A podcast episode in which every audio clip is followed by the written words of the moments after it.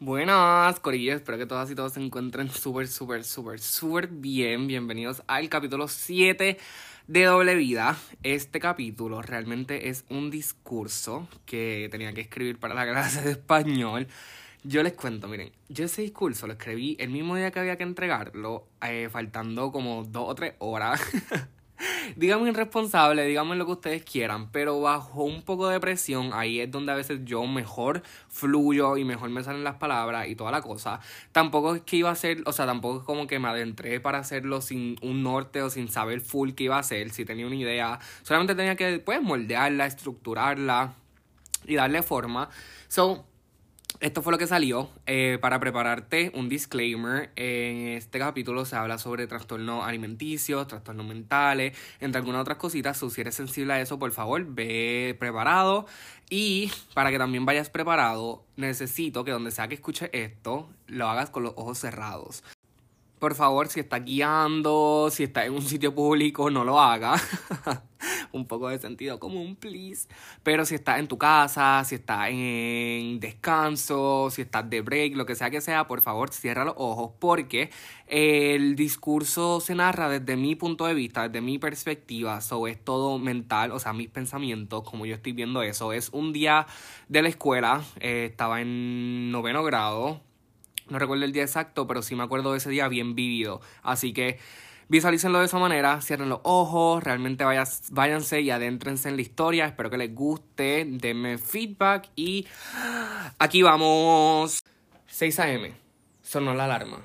Me levanto con el pesar del lunes. Comienza la semana, comienza la tortura. Me levanto, camino hacia el baño, hago mis quehaceres y salgo. Aterrizo en la cocina. No desayuno. No es para mí. No es que el desayuno no sea para mí. Déjame aclarar. Es que estoy comenzando a desarrollar un trastorno que no me permite hacerlo. Tomo agua, con la excusa de que tengo que mantenerme hidratado. Comienza la travesía hacia la escuela. Bendición, Dios te bendiga. Me despedí de mami. Mientras me bajaba del carro, me ponía los audífonos. ¿Qué canción triste escucharía hoy para entrar a la escuela? Más entrar al territorio escolar, lleno de sus habitantes naturales, los estudiantes. Llego al lobby. Muevo mi bulto hacia la parte posterior de mi cuerpo y hago la fila. Buenos días. Buenos días le responda Blanca. A pesar de lo que dijeran, ella siempre, o por lo menos, la gran mayoría del tiempo, era amable conmigo. Devuelvo mi bulto a donde estaba cuando entré a la escuela y comencé la ruta hacia mi salón. La música seguía retumbando en mis oídos, a todo volumen. Probablemente me causaría problemas de audición, pero era un pequeño precio a pagar a cambio de que nadie me hablara, nadie se acercara. El pasar por el pasillo principal era como pasar por una pasarela, excepto por el detalle de que no te admiran ni te tiran fotos, sino que te juzgan y critican cada paso que das, o por lo menos así yo lo sentía. Llegamos hasta el salón. Me reuní con mis amigas y cruzamos la primera clase. Nada interesante ahí. Dos pisos abajo, en ruta hacia español, llegamos y nos ubicamos. Jóvenes, pueden merendar si trajeron comida. Al escuchar esas palabras, mis tripas sonaron. Tenía hambre. Tome más agua. Llevaba dos botellas en lo que iba de la mañana, pero aún así necesitaba algo más. Pero llevo dos semanas y media en esto, así que fui preparado. Puré de manzana. Un pouch era suficiente. Comenzó la clase. Di un pequeño bostezo y sin darme cuenta ya estábamos en el comedor. No recuerdo en qué momento había llegado, pero no importaba. Iba a comer. El almuerzo era mi comida favorita del día, porque después de todo era la única. Al mediodía era donde más consciente estaba. Nos sentamos en nuestro cubículo habitual y comenzaron a hablar. Ellas hablaban, yo escuchaba, mientras observaba a las personas que pasaban. Me preguntaba si era el único, pero sabía que no. Una de mis amigas también racionaba además sus comidas. Otra no permitía entrar a las personas y se lo tragaba todo adentro. A la distancia, veía a la que recargaba sus ganas de vivir con salidas semanales, embriagándose y suprimiendo los sentimientos de la vida sedentaria que llevaba. En la otra esquina, podía observar a la pareja perfectamente imperfecta, la cual se basaba en infidelidades, mentiras y pura tristeza. Pero la entendía. En cierto modo, era mejor atravesar por eso que estar sola, con ella misma, sin la aprobación de otra persona. Nuevamente, sin darme cuenta, estaba sentado en el salón de ciencias. Las horas se me iban como correcamino en el campo. El maestro hablaba, pero lo escuchaba con un eco, distante. No me gustaba ese sentimiento, Físicamente estaba ahí, pero mi mente flotaba por el techo del salón como si no hubiese gravedad alguna. El pesar era mayor en esa hora, no sé por qué.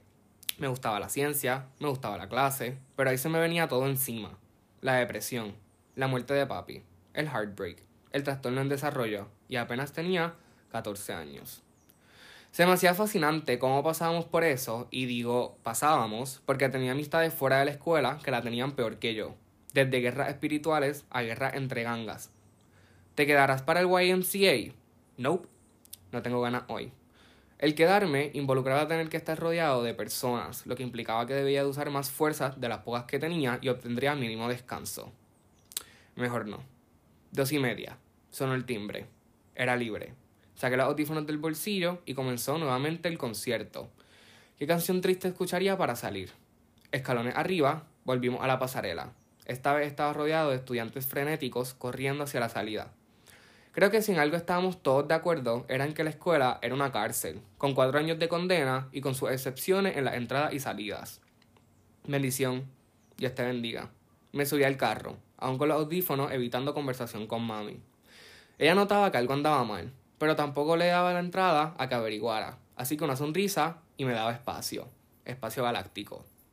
Llegamos a casa y repetí la rutina mañanera.